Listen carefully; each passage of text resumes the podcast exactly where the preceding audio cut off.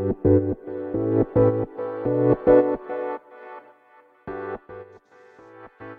い、始まりました。本を読んでは独り言ラジオ。えー、私、変な髪型をしたポンコツ薬剤師こと町田和俊でございます。はい。えー、あ、前回ですね、おとといですか？久しぶりに、ま、配信をしまして、まあ、おとといなんで、まあ、一日経ってまた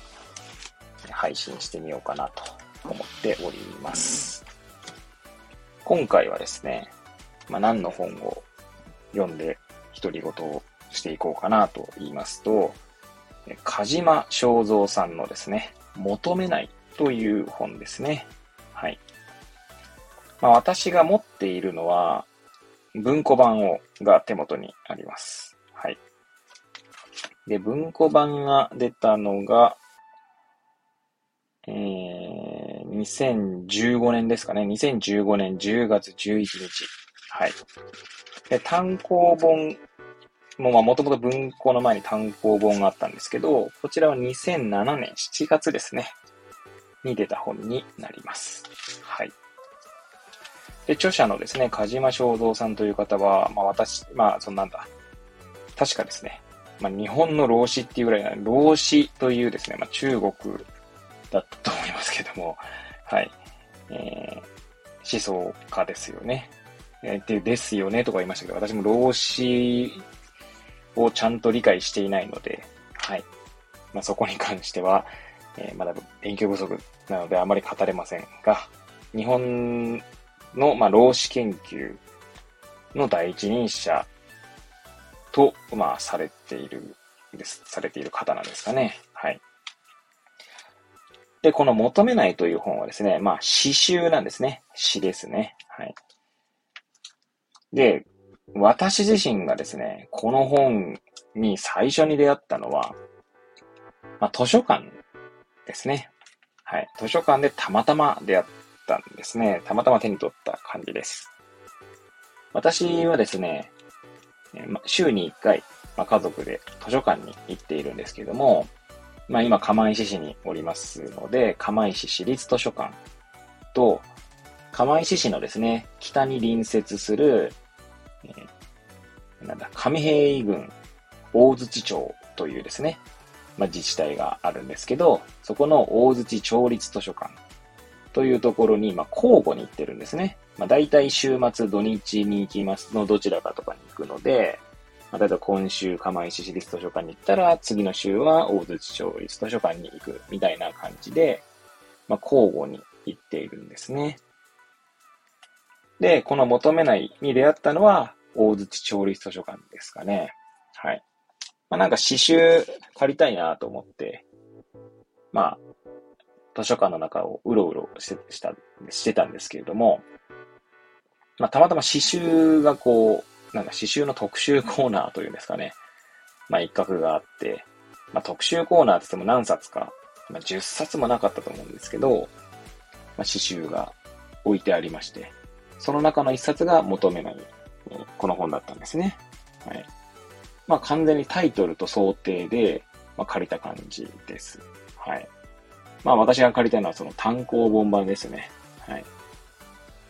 で、まあ読んでみたんですけど、いや、これはなんつうんだろうな。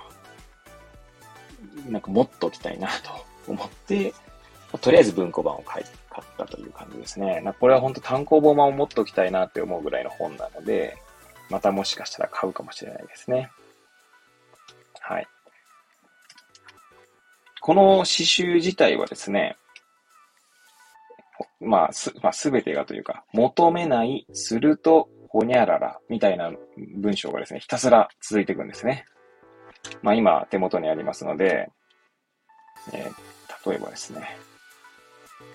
なんでしょう。うーん、どこを読みますかね。パラパラと。まあ、最初の方から言いますか？え、求めない、すると、簡素な暮らしになる。求めない、すると、今十分に持っていると気づく。求めない、すると、今持っているものが生き生きとしてくる。求めない。すると、それでも案外生きてゆけると知る。求めない。すると、改めて人間は求めるものだと知る。はい。ま、まだ今これ何ページ、1ページにですね、この求めないするとほにゃららっていうのが書かれて、まあ、ほとんど、まあ、そうじゃないところもあるんですが、まあ、大体そんな感じで進んでいくんですね。はい。で、まあ、今最後に読んだですね、まあ、改めて人間は求めるものだと知るってあるんですけど、これはですね、まあ、はじめにというところに、まあ、鹿島正蔵さんがですね、書いているんですが、まあ、はじめにもちょっと引用して読みたいと思います。はじめに、誤解しないでほしい。求めないと言ったって、どうしても人間は求める存在なんだ。それはよく承知の上での求めないなんだ。ってことですね。はい。なんで、まあ、なんていうんですか。か求めないっていうのは求めるなっていうことではないんですね。のは最初の方、もう一番最初のですね、引用させていただいた通りですね、求めないがすると今十分に持っていると気づくとかっていうところなんですけども、まあ、これがですね、私の中には、私にとってですね、この詩集を読んだことでかなりなんて言うんだろうな、心が楽になったというか、まあ、そんな感じがしたりとかですね、今までだいぶ求めてきたな、みたいな はい。そんなことを思ってですね、まあもう、自分ながらバイブルみたいな感じですね。なんか、バイブルって言ってちょっと大げさかもしれないですけど、まあ、刺繍という手軽さというのもあるのかもしれませんが、まあ、ちょっと間が空くとですね、この求めないをパラパラパラっとめくってですね、まあ、最初から読むこともあるんですが、まあ、パッとこう、開いたページのその求めないするとを読んでみるとか、いうことをしますね。はい。で、まあそうですね。これ、まあいろいろ思うところがあるんですけど、そうですね。何から喋りますかね。この求めないのところから独り言を始めるわけなんですけども。えー、まあ人間誰しもその、この初めにも、にも書いてあったんですけど、まあ求めてしまうと。で、結構これ何でも求めてしまうなぁと思うわけです。何を言いたいかっていうとですね、まあ、例えばですね、えー、まあ、私自身の経験からすると、えー、まあ、私にはですね、子供が、まあ、二人いるわけなんですね。4歳の娘と、えー、今年、あと数ヶ月後、2ヶ月ちょっとですかね。で、まあ、3歳になる息子がいるんですけれども、息子はですね、えー、早産で、まあ、生まれまして、で、しかも、えー、なんだ、岩手医科大学というところにですね、まあ、行ってですね、まあ、妻も入院して、で、帝王切開で生まれてきたんですけども、生まれた際にですね、ちょっと呼吸が止まってしまったということで、まあもちろんすぐ改改善、改善とか回復したんですけれども、脳にですね、十分な酸素がいかなかったこともあってですね、まあ、脳の一部がまあ、欠損しているという言い方が正しいのかどうかわかりませんけれども、まあ、脳室周囲白質軟化症という、まあ、障害を持っているんですね。で、まあ、今もうそろそろ3歳になるので、まあ、ゆっくりゆっくり成長しているのが、まあ、毎日ですね、え、ふ、なんだろう、息子の成長を見れているので、まあ、感じるんですが、初めてそのど、その、事実を、事実をですね、知った時には、まあそう、もうなんか毎日ですね、まあ、な夜泣いてしまったりとかしてましたし、まあ、なんで自分がと、まあ、よくあるやつですよね。まあ、受け入れられなかったわけですね。はい。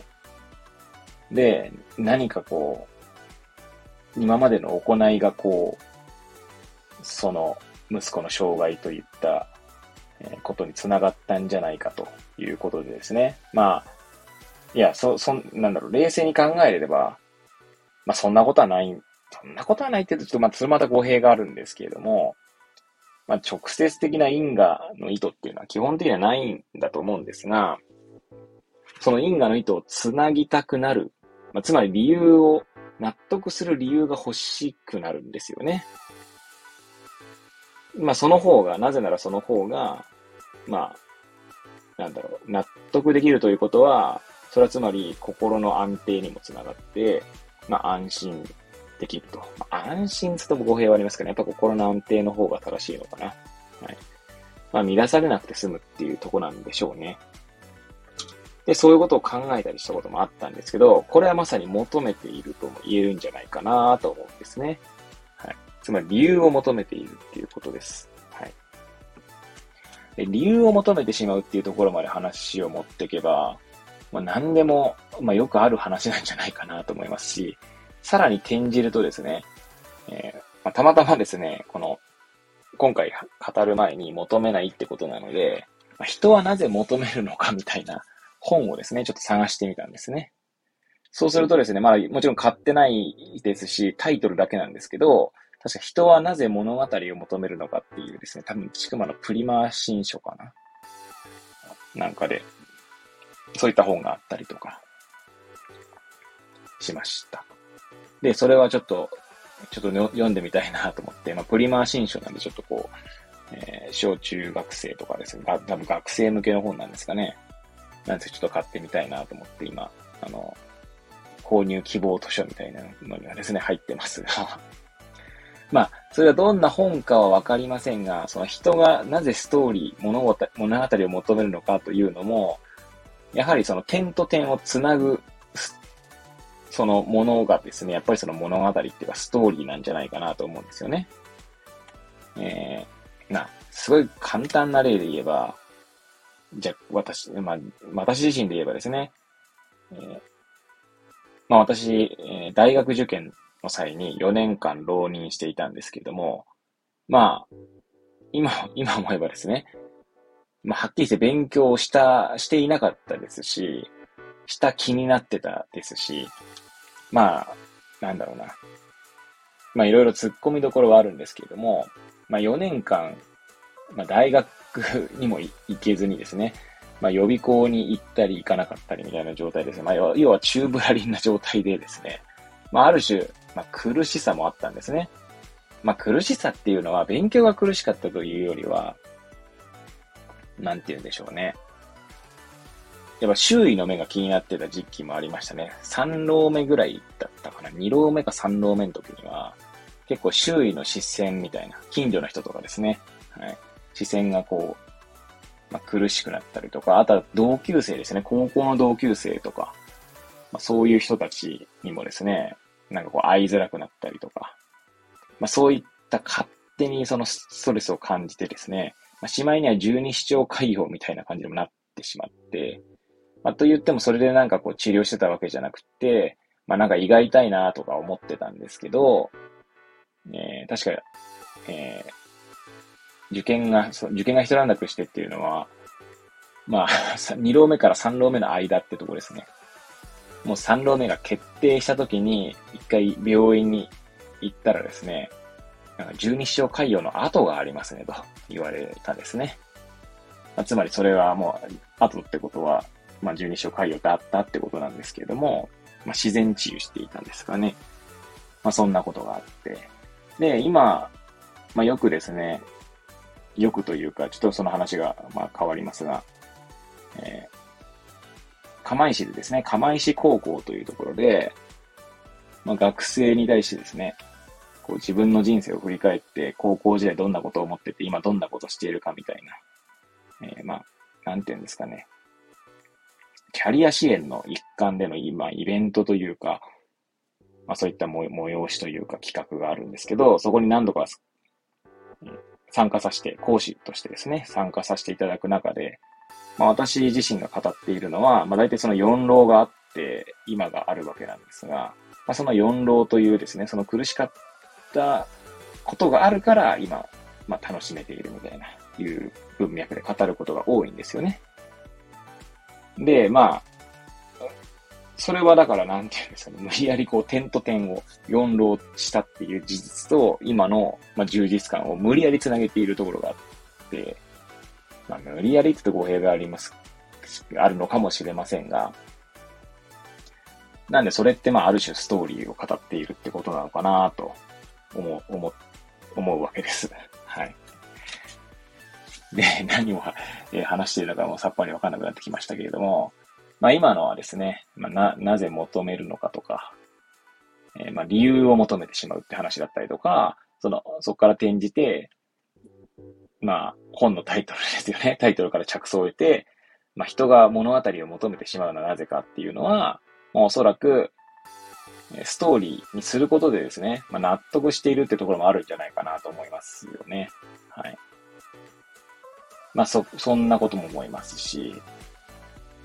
あとは、まあ、ちなみにこの求めないのですね、はじめにのところにですね、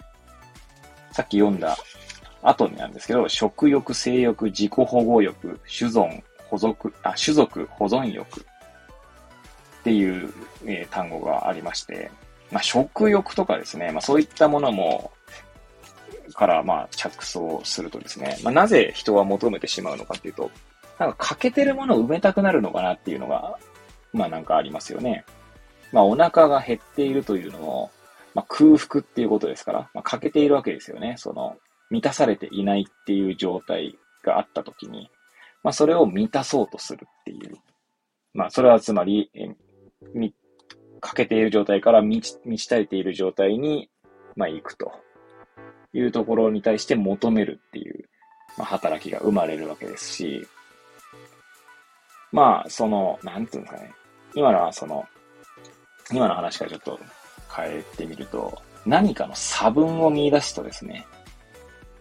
見出すっていうのは本人がですね、そうするとその差分に対してですね、まあ、欲求が生まれるんじゃないかなと。思うんですよね。で、その差分っていうのは結構、まあ、何にでも起こることであって、でしかもそれがなんかこう、本人の認識としての差分っていうのが多分にあるんじゃないかなと思うんです。まあ、どういう、どういうことかってあんまりうまく説明できる自信はないんですが、まあ、人はこう生きてる中でですね、一人で生きていけるわけがないんですね。まあ、そんなの当たり前じゃないかっていうかもしれないですけれども、まあ、何かしらのですね、その周囲の情報なり環境なり、まあ、他者との、関わりなりで、まあ、比較してしまうわけですよね。比較してしまうっていうのは自分とその、周囲だったりとか、自分と他人だったりとか、自分とその世間だったりとかっていうところを、まあ、比べてしまったときに、まあ、必ず差分が生まれるというか、差分に気づいてしまうわけですよ。そうしたときに、そこに対して、まあ、欲求が生まれるっていうところはあるんじゃないかなと思うんですね。で、多分ですね、まあ、情報とかを仕入れれば仕入れる仕入れるほど、その欲求が生まれてしまうってことがあるんじゃないかなと思いまして、なんか話がどんどん変な方向行ってる気がするんですが、まあ私自身もですね、まあ最近は特にその、なんか無駄、無駄、無駄って言うと語弊はありますが、えー、まああんまりこう、これ買いたいな、あれ買いたいな、みたいなのがですね、まあ本は別なんですが、本以外のことはですね、そんなに、まあそういった欲求が生まれないんですね。えー、で、まあ、なんて言うんでしょうね。まあテレビとか見てるとですね、まあ、美味しそうな、まあラーメンが出たりとか美味しそうな料理が出たりしても、あ、美味しそうだなと思っても、必ず食べたいっていう欲求があんまり働かなくなりました。それは昔はあったんですけど、で、まあ、それはさておき、最最近、最近っていうか、まあ、ここ一、数ヶ月の間の私の経験なんですが、まあ、たまたまですね、テレビで傘の特集をしていたんですね、傘。最新の傘事情みたいな感じ。傘ですね。あの、雨降った時に差す傘です。はい。で、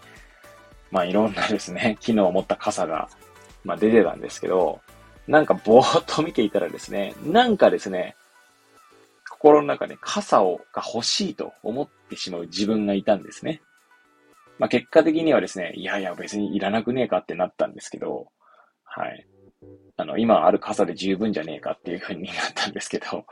なんかふとですね、あ、この傘欲しいなっていう風に思った自分がいたんですよ。で、別に無理やりそれを押さえつけたわけではないんですけど、そうですね。だからなんかやっぱりそこ、そこからも あくまでこれ個人の体験としてなので、まあ、皆さんがどうかはさておきなんですが、まあ、やはり情報が入ることでですね、そこに対する欲求っていうのは生まれやすいんじゃないかなって思いますし、まあ、その、得た情報と自分の持っている情報の差分が生まれることでですね、まあ、相対化とでも言うのかもしれませんが、まあ、そこに何か欠けているものを満たそうとする欲求が働くんじゃないかなっていうのが、まあ、個人的に思うところですね。はい。まあ、その傘の例とかはですね、まあ、ど、本当どう、どうでもいいっちゃどうでもいいかもしれないですけど、私自身最近ですね、なんかちょっとこう、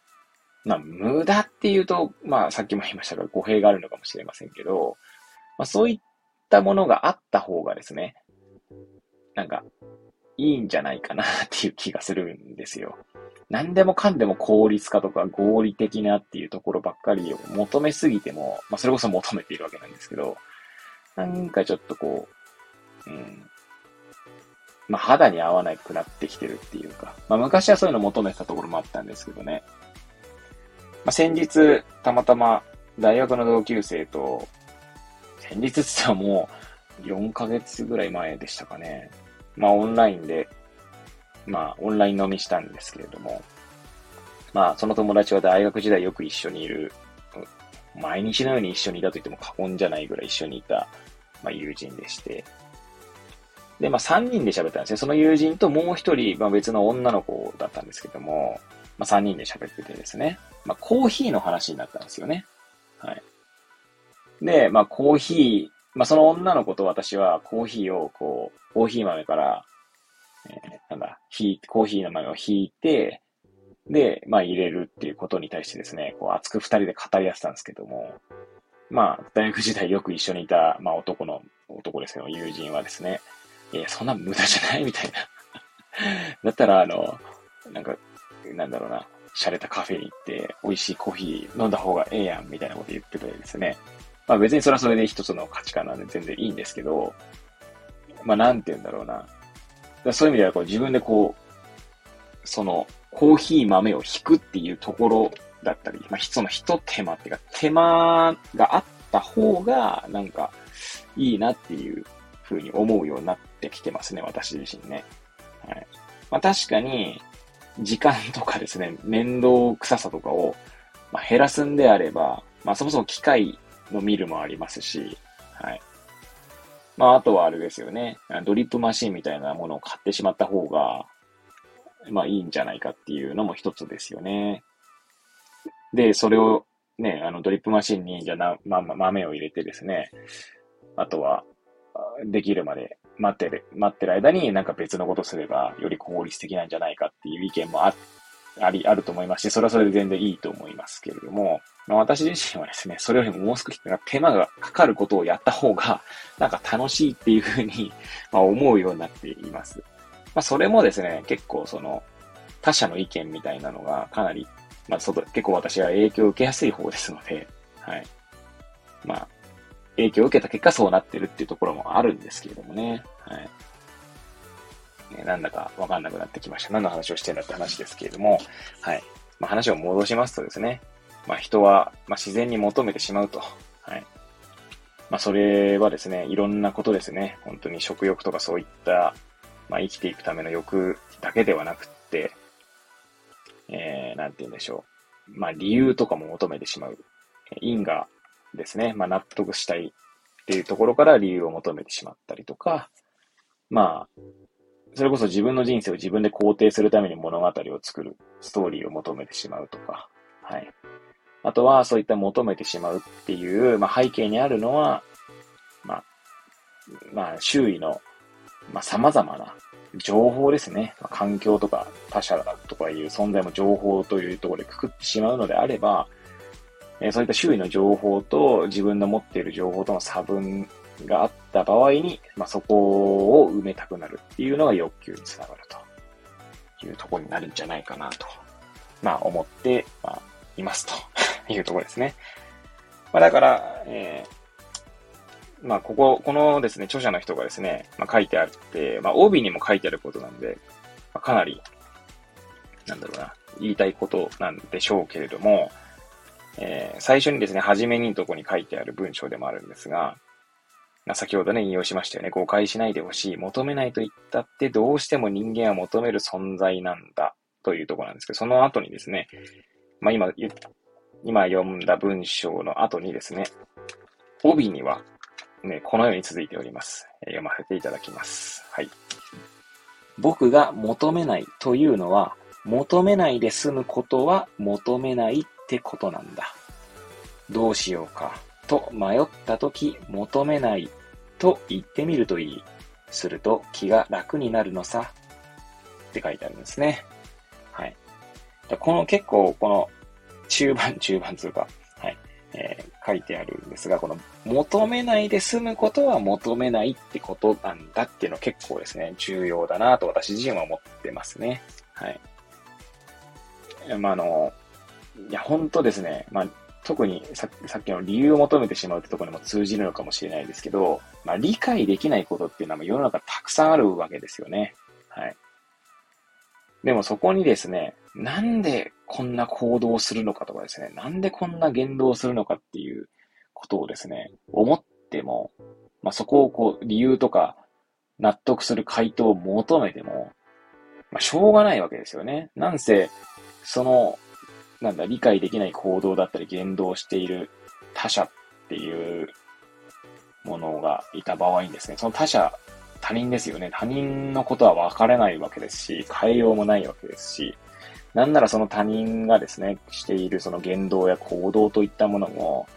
本人が、ま、なんだ、理由を説明できないことだってあるわけですよね。本能的に行動してるとかってこともあるわけですし。で、まあなんかそういうところにですね、まあも、を求めても仕方ないのかなっていうのが、まあ、この本で言ってることを私なりにこう実践しているという意味ではそういうところあるかなと思いますね。まあ、それこそ、まあ、薬剤師としてですね、患者さんとの、こう、会話する中で、まあ、なんだろうな。理解できないっていうとちょっと語弊はありますけれども、あの、特に若い頃っていうか、社会人になりたての頃は、いや、なんでこんな行動するんだろうとか、なんで急にこんな風になんかこう、こういった言葉を発したんだろう、この人は、みたいな、まあ、ことを思ってた時期もあったんですけど、まあ、若かったからなんでしょうかね。まあ、今ではですね、まあ、その人はそういう言動を、まあ、まあ、したという事実があって、まあ、そこに対するですね、解釈とか認識っていうのはまた別物なので、なんだろうな。まあ、事実と、その、事実じゃない部分っていうか、事実と言えない部分みたいなものを分けて考えることで、まあ納得してたっていうのもありますし、まあその人のの言動とか行動をですね、そのまま受け入れるっていうような、まあ、姿勢が、まあ少しずつできるようになってきたかなと思います。で、そこも分けて考えるっていうところも、まあ求めないで済むことは求めないっていうところにも通じるのかなと分けて考えることで、まあ事実は事実としてその受け入れ、そうじゃないところはですね、まあ、まあ追求するべきかしないべきかっていうのはあるんですけど、まあ求めないで済むっていうところは求めないですし、はい。だからこそ、そのまま受け入れるっていうことにつながるのかなと思っています。はい。まあなんかですね、まあ、適当に語ってきましたけれども、はい。ほんと独り言ラジオですんでですね。まあなんか最後まとめようかとしたんですけど、そのさっきのその分けて考えるっていうところで言えば、まあ最近思うのは分けて考える、まあなんだろうな、分けて考えてもわからないって、まあそれこそね、えー、なんだっけ、福岡新一さんのえー、世界は分けてもわからないでしたっけか。確かちょっと本のタイトルちょっと定かじゃないんですけど、まあ、分けてもわからないんですが、ただなんか最近思うのは分けることでですね、まあ、より解像度は上がっていくのかなっていう気がしていますね。えー、なんて言うんですかね。わからないんだけど、より鮮明になる可能性があるとでも言うんですかね。はい。まあ、あんまり詳しくない分野で例えるならば、テレビ画面みたいなのも確かこう、画素数とかもあるかもしれないし、なんだっけな、こう線線っていうか、えー、まあ、ちょっとすいません。えー、うまく説明できなそうなので、まあ や、やめましょう。やめましょうなんですが、まあ、より細かく、こう、なんていうんですかね、分類す、分類か分けたりとか、あとは、あの、よく、レッテルとかスティグマみたいな話ありますけど、それも一つで語ろうとするから無理があるわけであって、まあ、いくつも、まあ、そのスティグマとか、えー、レッテルじゃなくて、そのタグみたいなものを一つじゃなくていくつもつけることで、より鮮明になっていくんじゃないかなと。つまり、一つのタグを一つの色とするのであれば、タグが増えるということはですね、まあ、表現できる色が増えるということなので、まあ、より鮮明な絵になる可能性ありますよね。まあ、黒と白しか使えない絵と、まあ、じゃあ18色ぐらい 適当に言いました。はい。えー、絵の具を使えますよっていう絵では、多分、なんていうんですかね、表現に差がうま、差が出るっていうか、ただ白と黒が悪いとかっていうつもりはないんですけどね、その絵絵に関してはね。うん。ただ、あの、なんていうんだろう、白と黒、つまり二つぐらいしかタグがないと思っっていると、まあ、それは決めつけだったりとか、レッテルとかにつながりやすいのかなっていう気はしますね。今、絵絵じゃなくて、その、えー、人の評価とか、評価、評価とは違うか、人の認識、人に対する認識みたいなところですかね。はい。まあ、そういったところで考えると、まあ、タグが多ければ多いほどいいのかなっていう、より鮮明に、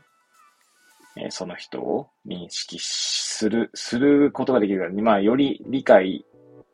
できそうな気がするって感じですかね。まあ、相手を真の意味で理解することはできないと思うんです思っているので、そういったなんか曖昧な表現をしておりますけれども、はい。まあ、そんなことをですね、思いますね。はい。はい。えー、まあ、ぐだぐだと語ってまいりましたが、はい。今日は求めないですね。はじま正道さんの求めないでした。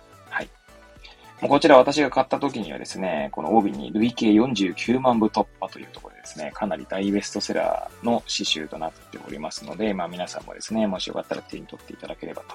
思います。はい。まあ、ちなみに、梶間正蔵さんはですね、確か2015年にね、92歳で亡くなっているようですので、えー、まあ、新しい作品が出るってことはないんだと思うんですけども、他の作品もですね、私は読んでみたいなと思って、購入希望図書の中には入っているんですが、なかなかちょっと購入はできていないんですけれども、はい。まあ、まずは求めないをですね、単行本をですね、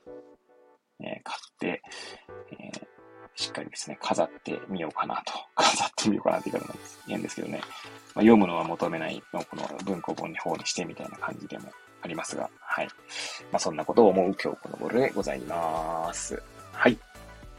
えー、まあ、30分ぐらい語ってまいりましたかね。はい。えー、長々と、はい。語ってまいりましたが、最後までお、えー、お聞きいただき誠にありがとうございます。